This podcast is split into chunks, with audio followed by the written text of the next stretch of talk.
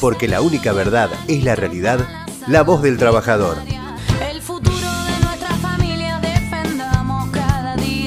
Compañero Roberto Rodríguez, secretario general del Sindicato Unido de Trabajadores Eventuales. ¿Cómo estás, Roberto? ¿Qué tal, compañero Lovalia? ¿Cómo le va? ¿Qué tal, Roberto? Lo saluda Adriana Martini.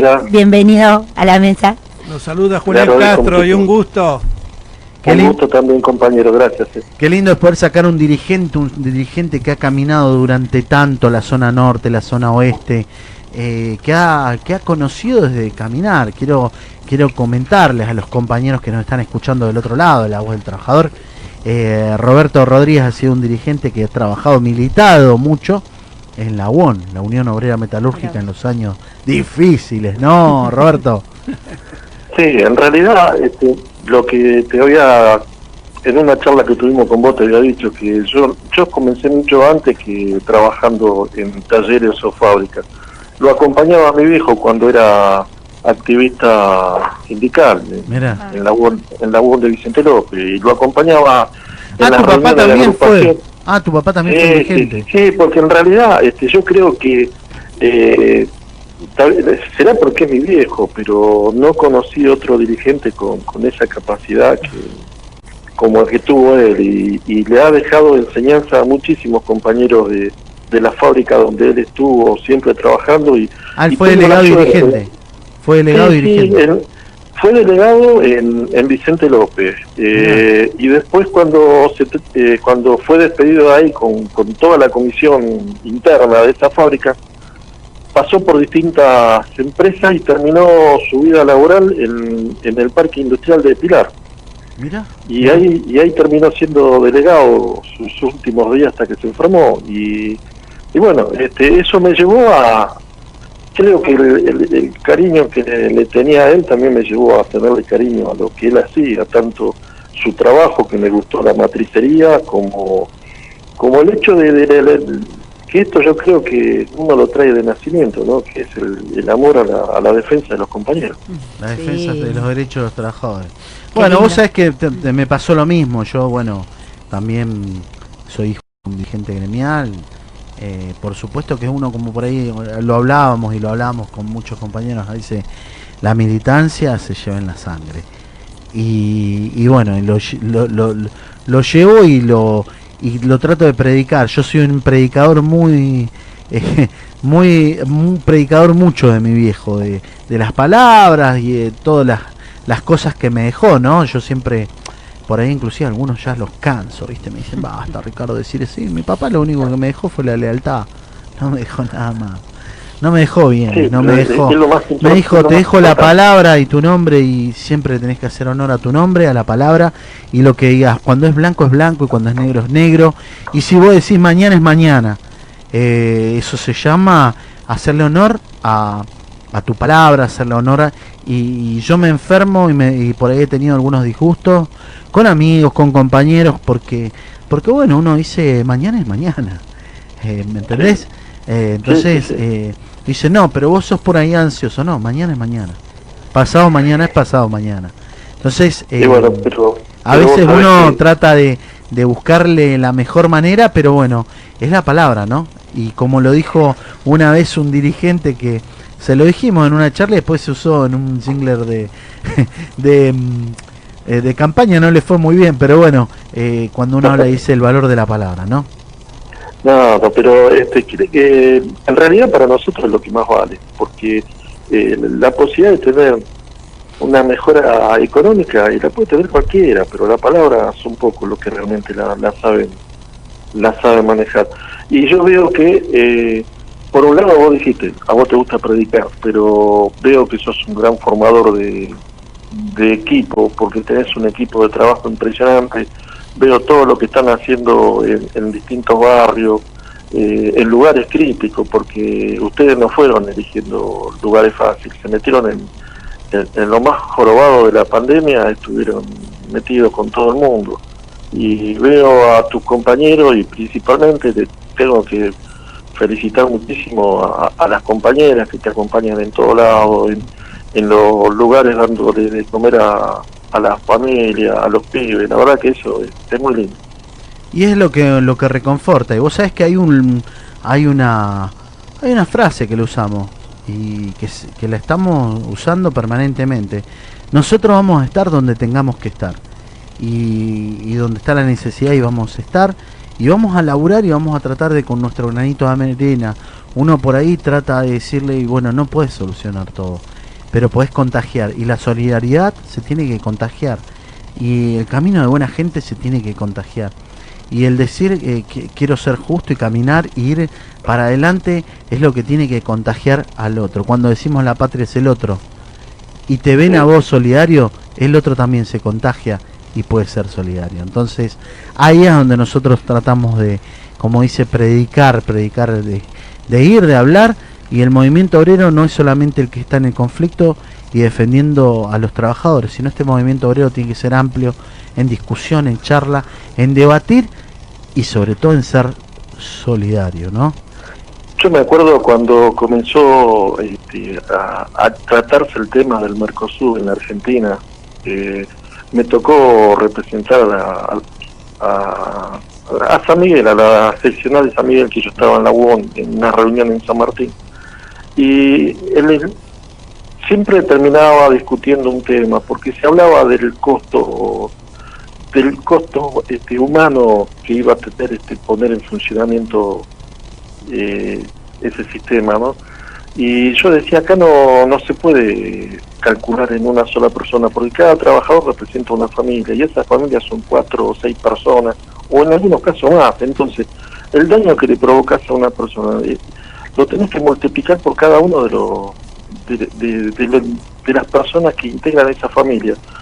Y lamentablemente, eh, en cada hijo que nosotros tenemos, eh, es una década que si no le damos posibilidad lo vamos postergando. Entonces, eh, yo la verdad me pongo muy contento cuando veo todo el trabajo que hacen ustedes porque eh, le están dando dignidad y le están dando herramientas a ese padre o a esa madre de, esa familia para que sus hijos tengan posibilidades en este país, que puedan aprender algo, que sepan que la solidaridad es, lo principal para, para poder este, construir un camino. ¿no?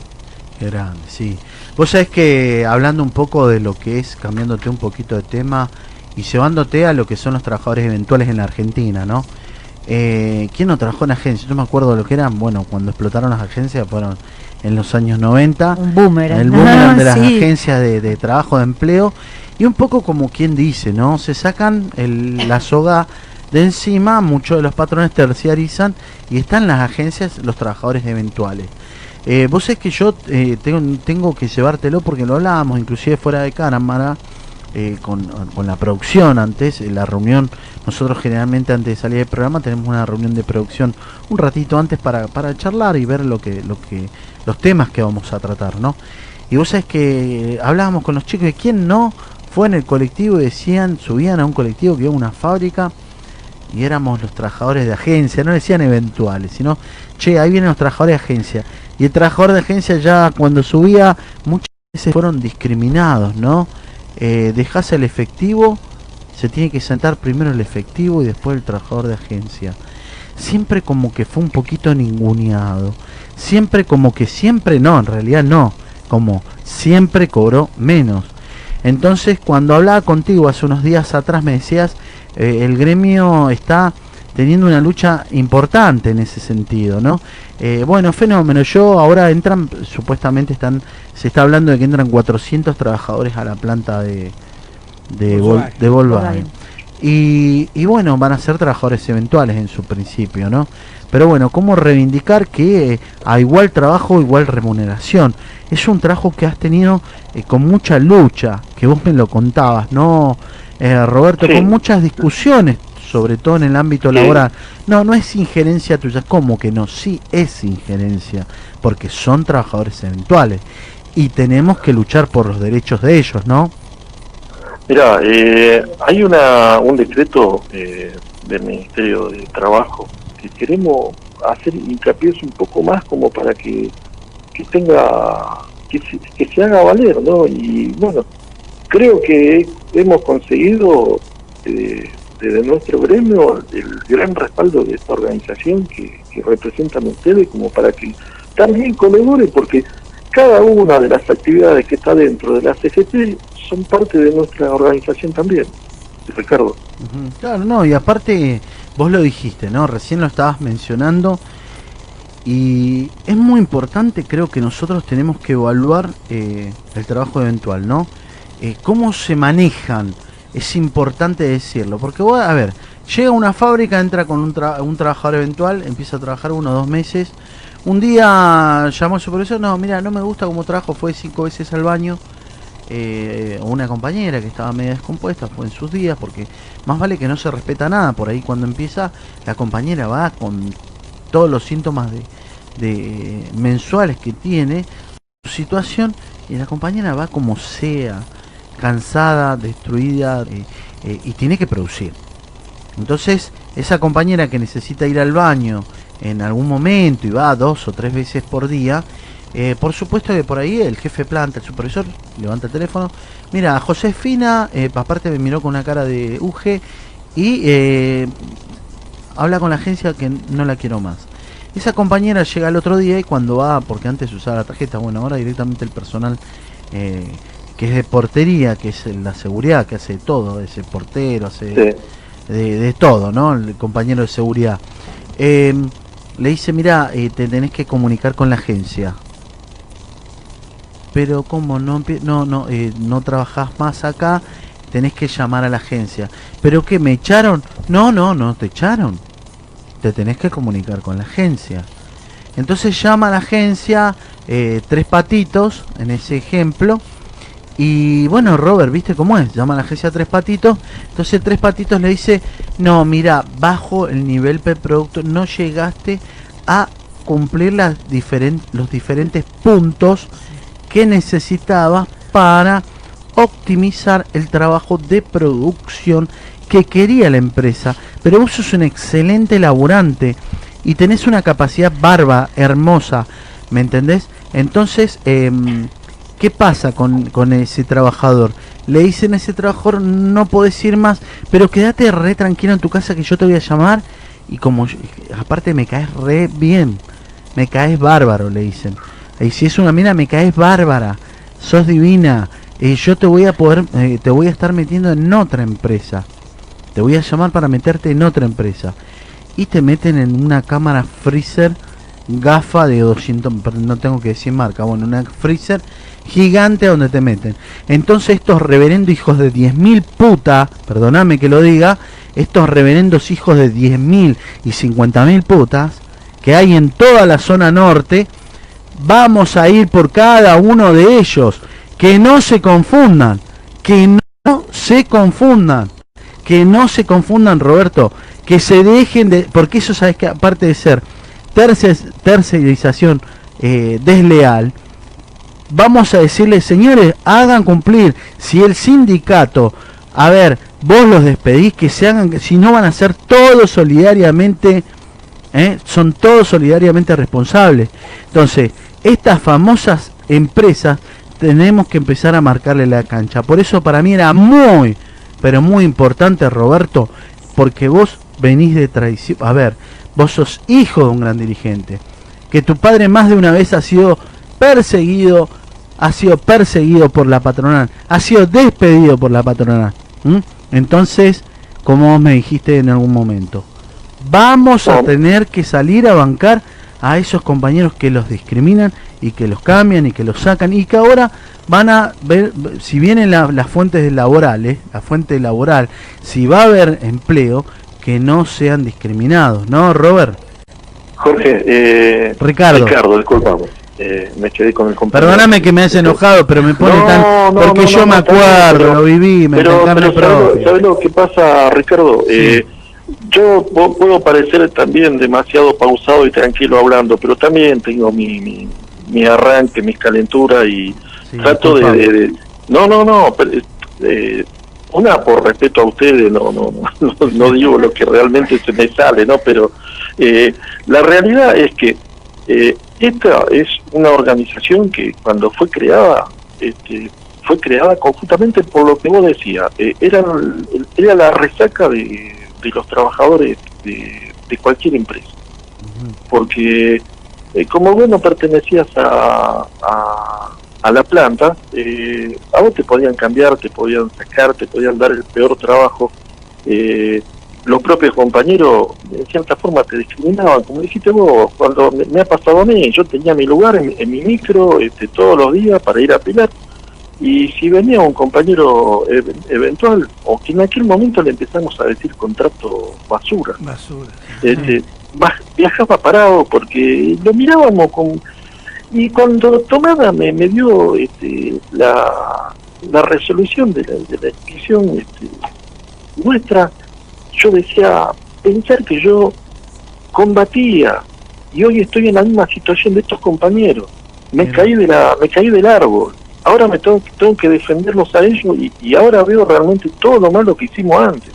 Entonces, el otro día cuando estuvimos conversando, diste pie en algo. Eh, esta pandemia va a traer aparejada de que muchas situaciones laborales van a cambiar cuando empiece a pasar esto.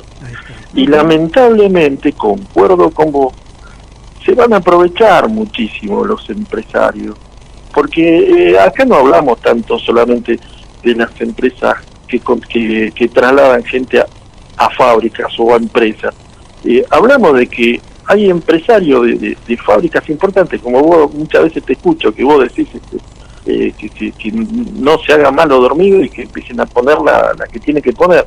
Eh, contratan a la gente, los maltratan, las empresas eventuales también tienen sus negocios con, con la gente de, las empresas para contratar. Hay un montón de cosas que al final de cuentas el que va a laburar es el que menos se lleva. Claro. Eh, y cuando es un hecho normal, lo que vos decís, eh, o se te terminó el trabajo acá y anda a la empresa que te van a determinar otro ámbito de trabajo, sí te lo determinan. Si vos vivís en, Tigre, te mandan a La Plata. Entonces, entre lo que vos gastás de viaje, entre lo que vos gastás para viajar y el tiempo que te lleva, ni te conviene moverte. Entonces, no reclamas tu indemnización, no reclamas nada y pasa. Y se claro, es como, es como que el compañero está sin darse cuenta, está en un peloteo. Que lo llevan, que lo llevan y lo, lo hacen, lo pelotean, lo llevan de un lado para otro. Eh, y, entonces llega el momento, como vos dijiste, se cansa y dice, bueno, y va y cae en otra agencia. Entonces, a veces, a mí yo me acuerdo, eh, estaba en, en una empresa y, te llama, a mí me llamaron dos o tres veces, ¿sabes qué me hicieron una vez? Me dice, escúchame, yo trabajaba en, acá en una distribuidora, la gran, una distribuidora muy grande, Narcor, acá, ¿viste? Sí. Te estoy hablando, esto en los años 90, ¿no? Y bueno, trabajaba de noche, trabajaba de día. Me mataron, me metieron tres meses de día, era un buen laburante, me mandaron de noche, tres meses de noche. Y yo no entendía, decía, pero escúchame, si yo estuve tres meses de día y aparte anduve bien, me llevaba bien con todo el mundo, no, ¿qué hacían? Lo llevaban a la mañana, lo llevaban a la noche y después, antes de cumplir los seis meses, en ese tiempo era seis meses, días antes, te quedas sin trabajo, ¿viste? Era como que todos sabían que, che, no llegaba los tres meses. Entonces me llama el de la agencia y me dice, no, pero vos tenés un currículum, quédate tranquilo, que yo ya te meto en otro lugar. Y me mandó, yo vivo en Talar, imagínate, me mandó allá por la matanza a una empresa de metalúrgica, ¿viste? Que hacía en ese momento, no me acuerdo. Claro, fui tres días, me pasaba tres horas viajando. Yo necesitaba laburar. ¿Me entendés? Igual le agarré, viste, chao, tomátela. Ni fui a renunciar, creo que ni fui a cobrar los pesitos que me tenía. Y me fui a buscar otro laburo. ¿Me entendés? Y, esto es lo que hacen con el manoseo ese manoseo de llevar, de llevar para acá, de llevar para cansarlo, decir, no, pero nosotros no. cansan, es como que en un momento pensás pará, Pará, pero nosotros no lo despedimos. ¿eh? Claro, sí, sí, sí, sí, pensás Entonces vos sabés, actuás con el Ministerio de Trabajo, no, no, nosotros no lo despedimos. Lo que pasa es que no daba el número, a ver, la cantidad, el Entonces vamos a empezar a hablar. A ver, armemos las cosas como son. Eh, Roberto, eh, creo que tenemos que legalizar. A ver, entró por agencia, perfecto, ¿le pagan lo mismo? ¿Eh? Eh, el, trabajador el trabajador que va a ocupar este, su puesto el lugar que le determina el puesto de trabajo no puede cobrar menos que el trabajador de la planta. Y, es, y vos sabés que te lo dicen todos que cobran todos mucho menos. Bueno, pero ese va a ser el, trabajo ese va a ser el trabajo post pandemia donde vamos a tener que estar todos dándote una mano y no ninguneando, sino dándote una mano. Es todos los sindicatos dándole una mano y sobre todo a nuestros compañeros, ser solidariamente, a ver, ser solidariamente eh, argentinos, ¿eh? y las empresas van a tener que ser solidariamente responsables, ¿no? Sí, sí, es lo, es lo que corresponde, porque, eh, bueno, vos hablaste justamente, ser solidario con el trabajador, ¿no? Eh, y lo que se viene posterior a esta pandemia va a ser, yo digo lamentablemente, ¿no? Pero eh, la gran mayoría de los puestos de trabajo que ya se están hablando, que se van a necesitar, y van a implementar este, la mayoría el, trabajo eventual. Entonces, eh, no, es como que llega un punto donde vos decís, bueno, acá, este, Pato Gallareta, ¿viste? Te la jugás, y porque no, no podemos seguir de esta forma. Eh, es imposible seguir bancando y aparte, como dijiste vos, eh, existe una, una masa laboral eh, tan importante y con capacidad para, para realizar distintas actividades que ese manoseo es como que te lo va tirando para abajo, le va sacando la gana al compañero de, de, progresar o, de ver un, una luz en la vida, ¿no? por eso vamos a, la idea nuestra es implementar, más allá de todos los sistemas que tengan que ser con, el, con lo que dijimos recién, eh, sobre todo del departamento de psicología, eh, de este ámbito de poder darle una mano a los compañeros, ¿no? En, el soporte psicológico eh, que está viviendo una situación muy complicada, ¿no? Bueno, pero vos sabés que me están haciendo señas de que se nos va el tiempo. Y bueno, lo importante, Roberto, haberte estado compartiendo con vos. Vamos a tener un montón de charlas de lo que se viene. Así que vamos a estar seguramente nuevamente comunicándonos contigo, agradecerte, agradecerte el, y el placer enorme para nosotros haberte sacado eh, en la voz del trabajador y poder charlar esto, ¿no?